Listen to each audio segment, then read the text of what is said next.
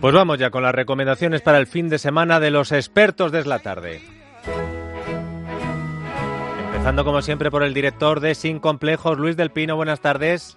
Buenas tardes, don Dieter. ¿Qué tal está usted? ¿A quién nos va a recordar hoy usted? Pues hoy voy a recordar un hecho que es que Navarra fue el último trozo de España en incorporarse a España. Eh, solo se incorporó mucho después de la toma de Granada, 20 años. ¿Y a qué se debe eso? ¿Cómo es posible que Navarra fuera durante tanto tiempo pues un enclave ahí eh, que logró zaparse de los intentos anexionistas de León primero y luego Castilla por el oeste, de Aragón por el este y de Francia por el norte? Pues básicamente porque fueron unos maestros de la diplomacia.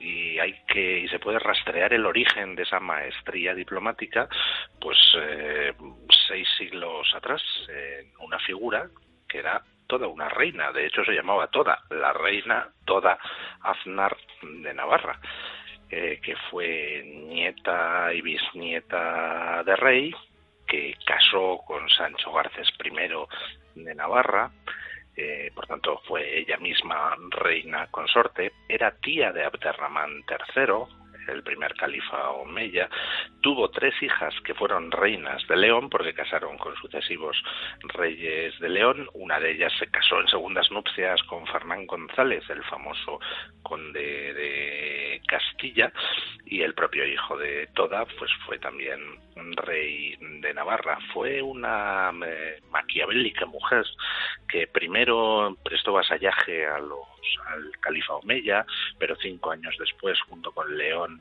le derrotó de manera tremenda en Simancas, eh, pero después volvió a liarse con los, con los Omeyas para eh, poner a un nieto suyo al frente del reino de León.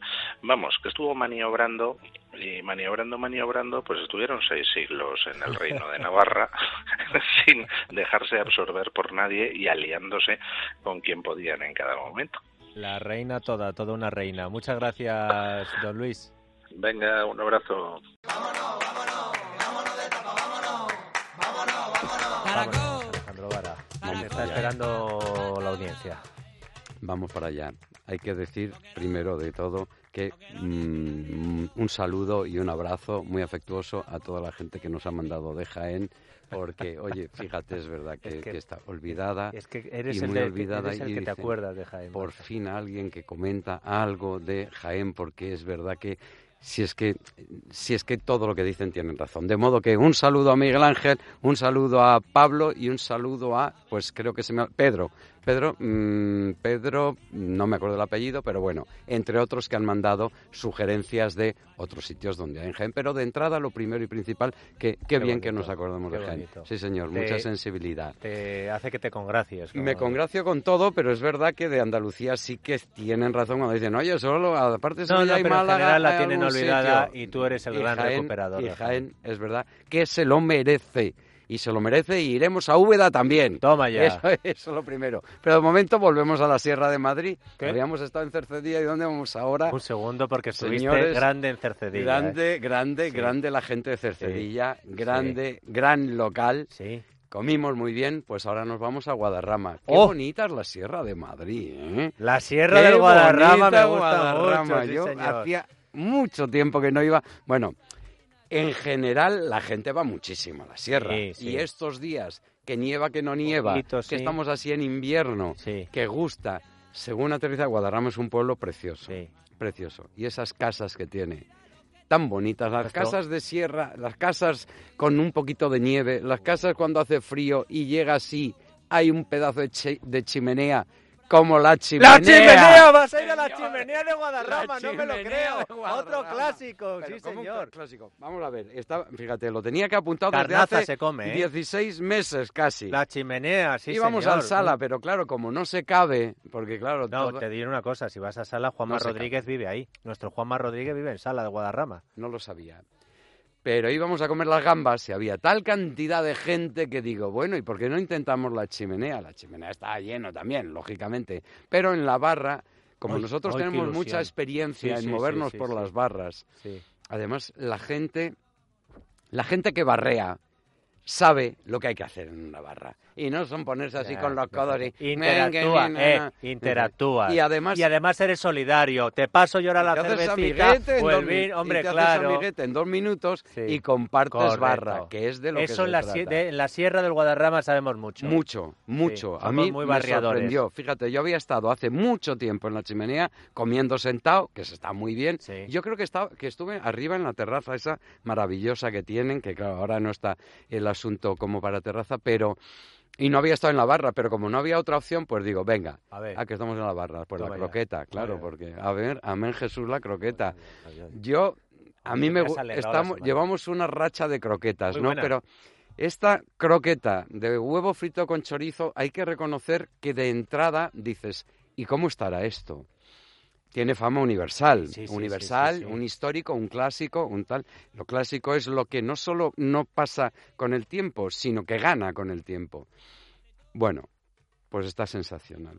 Es una croqueta que está sensacional. Pero tengo que decir, amén de que la croqueta, al que la gente no la haya probado, Que la que la pruebe, porque oye, no es normal. Si vas esta allí, pues, hueva, es- oye, esta del huevo frito con chorizo es una, es una especialidad y además te llama la atención y tal, pero leñe, la croqueta de jamón está buenísima. También está buenísima. La de queso también. Yo reconozco que es verdad, yo tengo debilidad por la croqueta. Toda la gente que estábamos allí tiene debilidad por la croqueta de la de la de esta de este local, pero pero a mí me gustó mucho, mucho la de jamón. Es una croqueta que hay que pedir una para dos, porque es que si no no pruebas las tres. Entonces, ¿quieres probar los tres sabores? Que yo los recomiendo. Dice, oye, si vais cuatro, pues venga, pide una para cada dos, porque si no es que tiene un tamaño, como Dios manda, y hay que reconocer que son Y contundentes. si la dentro, croqueta está rica, todo lo demás va rodado en pues el es, que, sitio, ¿eh? es que es la puerta de entrada. La puerta de entrada a un local, a una barra, Sí. es la croqueta.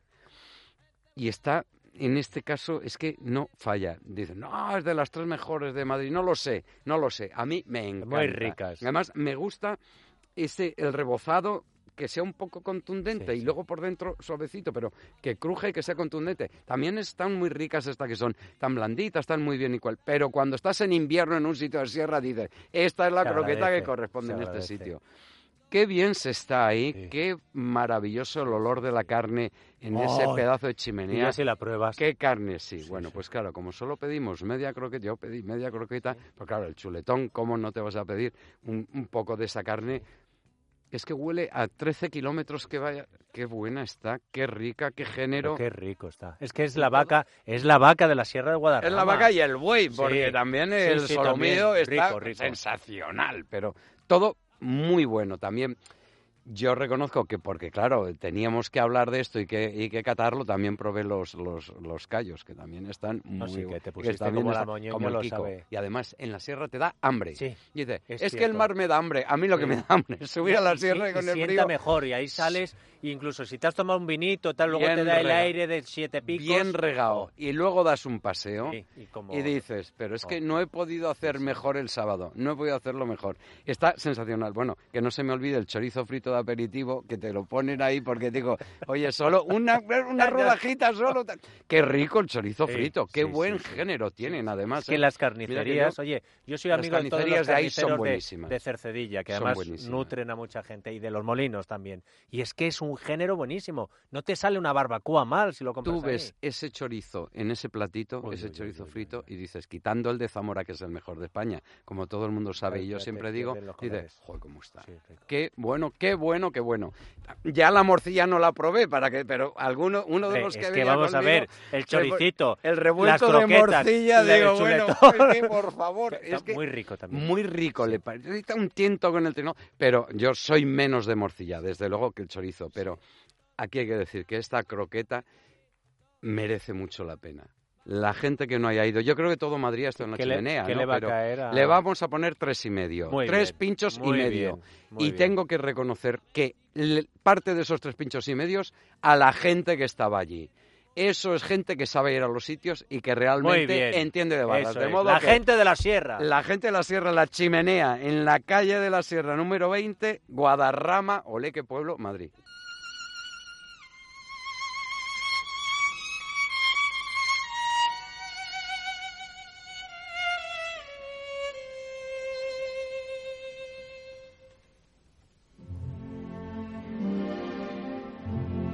Don Andrés Amoros, buenas tardes. Buenas tardes. Este violín tan bonito, ¿verdad? Sí, muy, música preciosa. Esto es la Sinfonía Sevillana de Joaquín Turina, un músico estupendo, estupendo, discípulo de Falla y que es reconocido, pero siempre decimos no tanto como debiera. Sí, ¿eh? y además- Esto es una sinfonía preciosa. Escucha, escucha.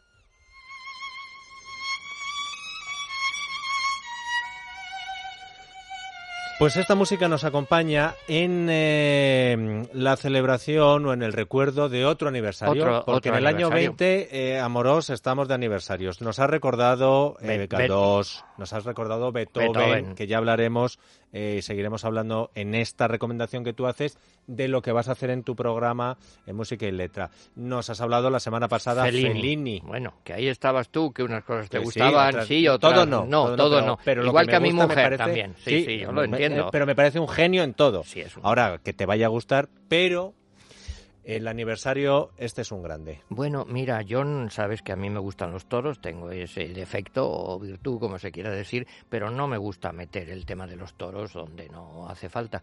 Pero claro, es que aquí digo, oye, estamos conmemorando centenarios este año también y se va a hablar mucho de eso porque eh, se cumplen 100 años exactamente, el 16 de mayo de 1920 murió corneado por un toro en Talavera Joselito el Gallo o se le llamaba de joven también Gallito, que ha sido sencillamente, bueno, Joselito y Belmonte son la gran pareja. Yo siempre cuento una cosa, mira, es más o menos una broma. Yo me reunía a veces en una tertulia con profesionales taurinos, gente que, que sabe de verdad, ¿no?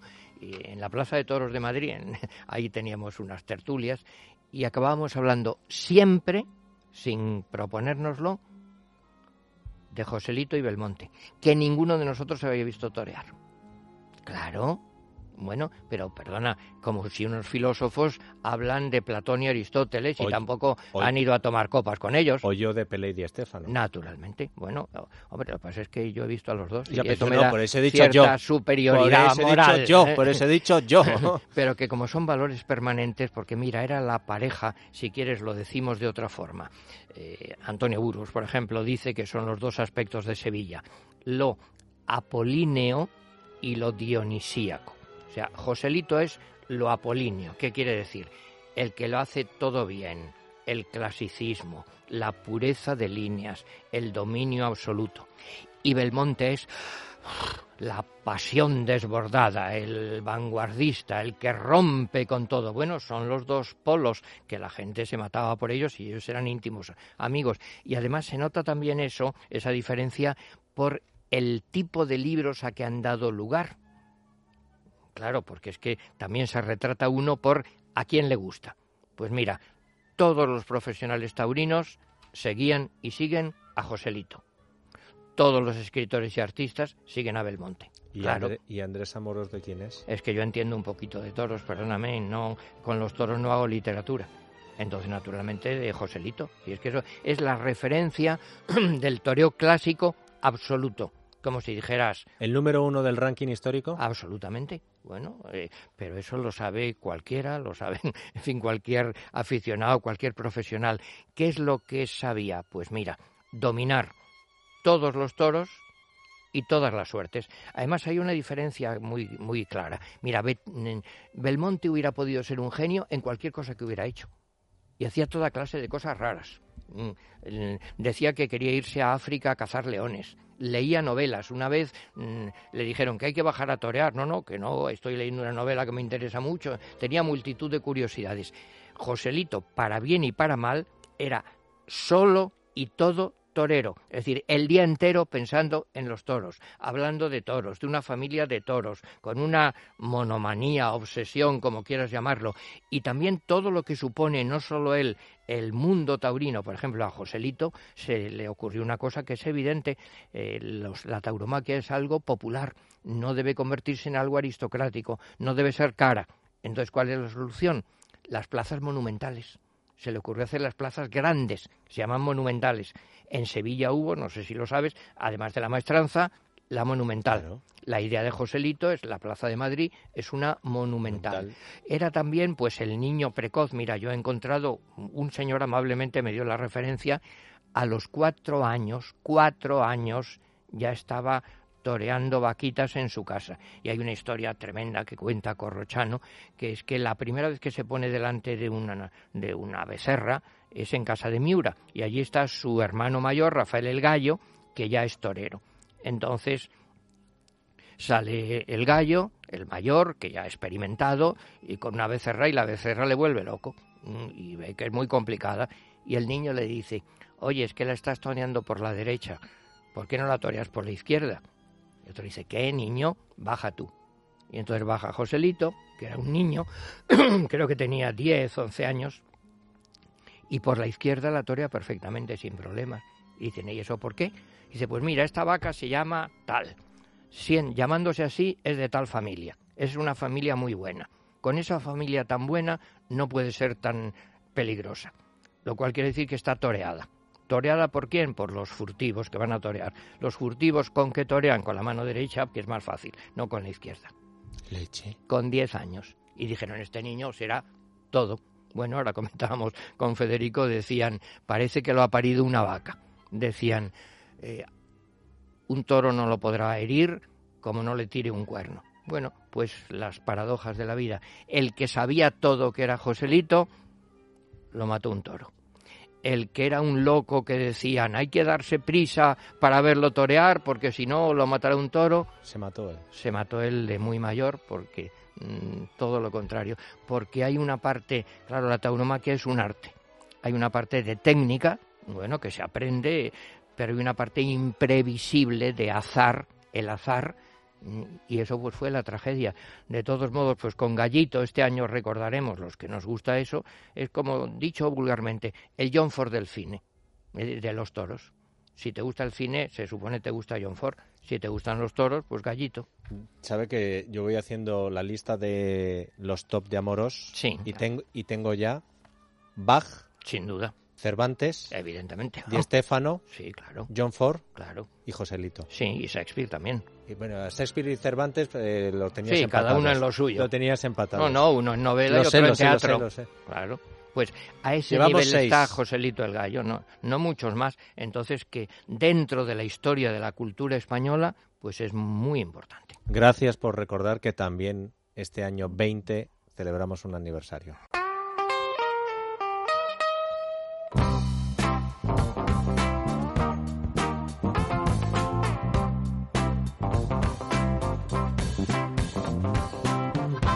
A ver, Carmelo Jordá, ¿dónde nos vas a llevar de viaje este fin de semana? Pues te voy a llevar a uno de los pueblos más bonitos de España, que está incluso dentro de la asociación que se ha creado de los pueblos más bonitos de España, pero además de uno de los más bonitos, yo creo que es uno de los más impresionantes, de los pueblos más llamativos que he visto nunca en España, que como comentamos tantas veces, fíjate si hay cosas para ver.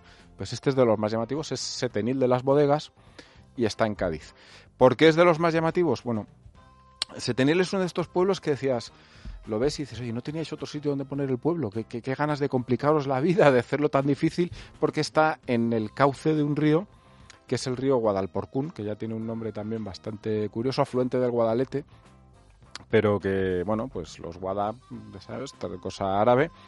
Y está en el cauce, pero el cauce este de- del Guadalporcún ha dibujado una, una especie de pequeños cañones, eh, o un pequeño cañón, y el pueblo está metido dentro del cañón, pero está metido dentro del cañón hasta el punto de que hay eh, dos calles de casas que se han excavado en la piedra. Con lo cual tú pasas por debajo literalmente de unas rocas inmensas y ahí están las casas con sus fachadas blancas de pueblo andaluz eh, típico, precioso, dentro de las casas estas que hoy en día pues con el desarrollo turístico y también por- supongo que porque la gente habrá buscado a lo mejor algo con un poco más de comodidades. De esto, pues la mayoría son bares, tiendas, es decir, que se pueden visitar también, la puedes ver y ves que están está la roca viva en la pared, no hay no hay mm, o sea, no es otra cosa que pues eso, que son cuevas auténticas y esto como digo es una de las cosas más llamativas, porque realmente si alguien si alguien ve las imágenes, eh, transmitirlo esto de palabras es difícil, pero si alguien ve fotografías de Setenil, yo publiqué un reportaje en Libertad Digital hace un par de semanas, eh, verá que realmente es que es impresionante porque es una roca, yo que sé, de estas de miles y miles de toneladas y el pueblo, la calle literalmente pasando por debajo. Tiene cosas curiosas porque las, las calles, las dos calles, que son digamos los dos lados de este, de este cañón eh, son las cuevas de sol, se llama una de las calles, que es aquellas en las que efectivamente Da el sol. da el sol por la mañana cuando sale y tal, y son eh, las más fotogénicas quizá, no sé si las más bonitas, pero son las más fotogénicas, y las cuevas de sombra, que es al lado contrario del, cauce del río, por las que yo creo que no debe dar el sol, no sé, a lo mejor algún día de julio mm, que está todo el día el sol fuera y en algún resquicio da, pero que no nunca. Y además, las cuevas de sombra están, digamos, la, la piedra como que tapa aún más. Realmente parte de la calle es un túnel por el que por el que pasan aún pasan los coches y tal y tienen- yo creo que hay que pasar con la luz larga puesta porque no se ve no se ve mucho es eh, es de verdad una de las cosas más increíbles que, que he visto en España no estoy hablando además de dos o tres casitas que dices no es que es un rincón cuando es toda una calle puede que haya no sé 30 de estas casas excavadas en la piedra en las que el, como digo, la roca está por encima de la calle. Es decir, tú, allí llueve y no te mojas porque tú estás debajo de la, de la roca tremenda. Preguntas prácticas que se me ocurren, Carmelo.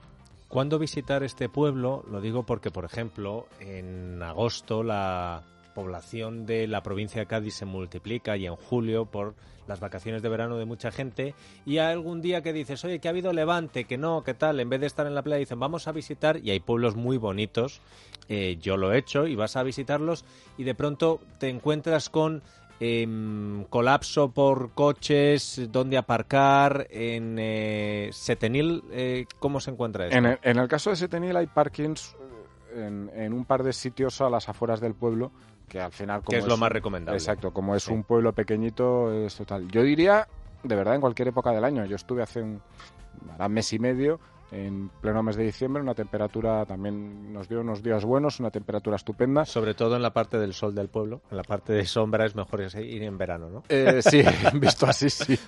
Pero, pero realmente es, no, es, es una zona, y incluso la zona en la que está esta de la Serranía de Cádiz, que es muy bonita, pero incluso en invierno era una auténtica maravilla. Es decir, creo que es de verdad de los destinos en los que, como parte de un viaje que tengas eh, a una zona más cercana o desplazarte incluso allí, obviamente la gente que nos escucha en Andalucía más, pero desde Madrid está un poco lejos. Yo creo que un fin de semana largo puedes ir perfectamente y vale la pena cualquier sitio, porque además, como digo, hay los pueblos, este caso tan impresionante de Setenil, con estos.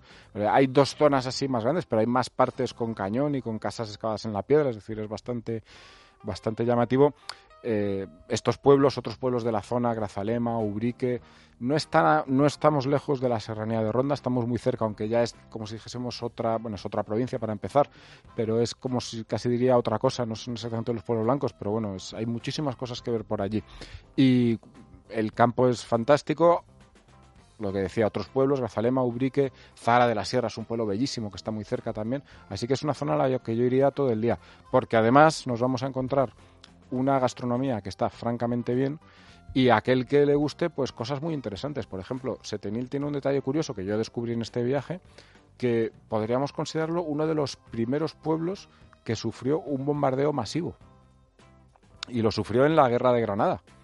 Fue una de las últimas, digamos, es uno de los últimos pueblos reconquistados. Se tomó en, en la, durante la Guerra de Granada y cuentan, pues eso, que se tomó entre otras razones porque habían traído los reyes católicos unos cañones así enormes de, de Italia, si no recuerdo mal, y empezaron a machacarles y dijeron esto, pero qué es. Y fue de las primeras ocasiones en, en la historia en las que realmente hubo un bombardeo de artillería importante que tuvo una consecuencia militar importante como tomar este pueblo que viendo cómo es el pueblo ahora de ser complicadísimo meterse por allí con digamos en un esquema de, de guerra medieval todavía se conserva por cierto una torre en la parte más alta del pueblo eh, que es eh, los restos, digamos, en parte restaurado, como siempre, de estas cosas, de la torre que hicieron allí ya a finales del siglo XV los musulmanes dentro de pues toda esta eh, enfrentamientos militares que hubo pues previos o durante la guerra de Granada.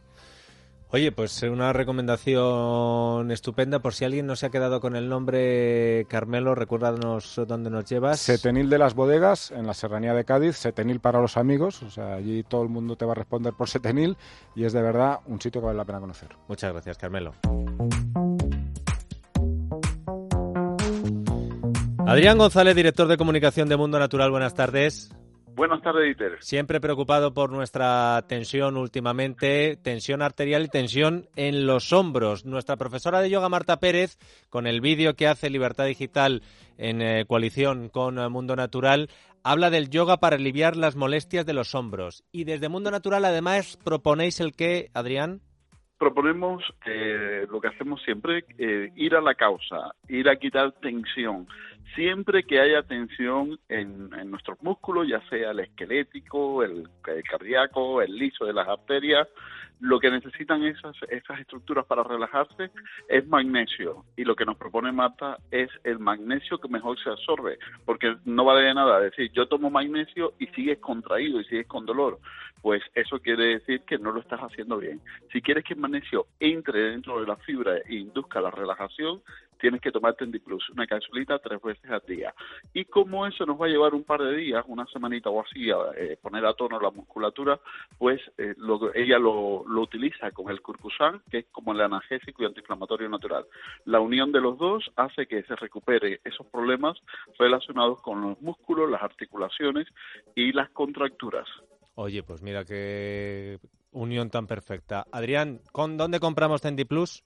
En tiendas especializadas, en parafarmacias Mundo Natural y también en las parafarmacias de Corte Inglés. Un abrazo. Gracias, adiós.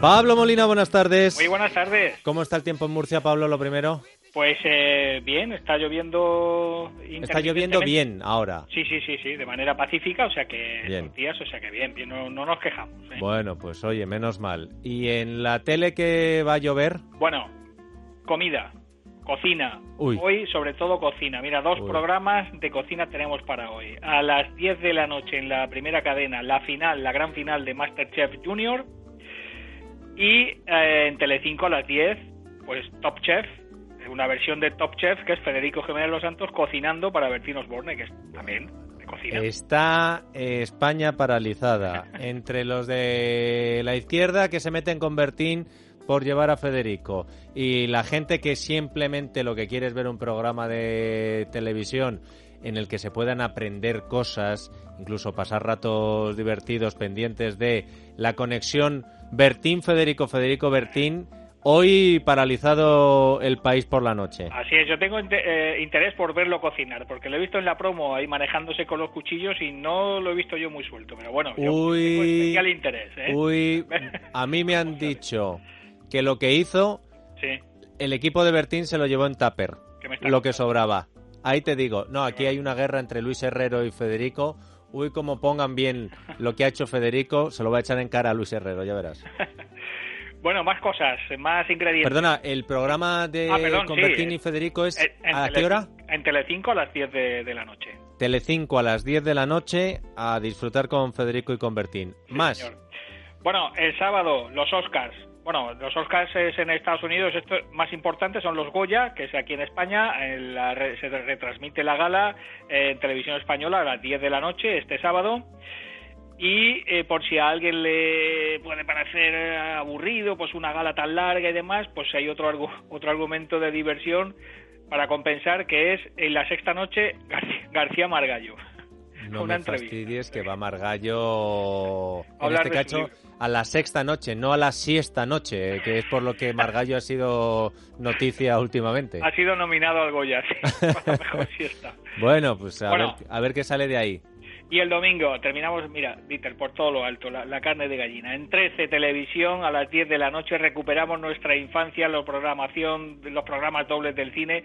Dos películas de Bruce Lee, en 13 a las 10 de la noche el domingo, Operación Dragón y El Furor del Dragón. Esta que salías de los cines haciendo dando golpes de karate a, las macetas. Qué clasicazo. Y con el pulgar tocándote la nariz, como hacía Bruce Lee, ¿eh? Anda que no has roto tus ladrillos con la cabeza después de ver las películas de Bruce Lee. Alguno ha caído, sí. Pablo, a cuidarse, amigo. Un abrazo, hasta la semana próxima.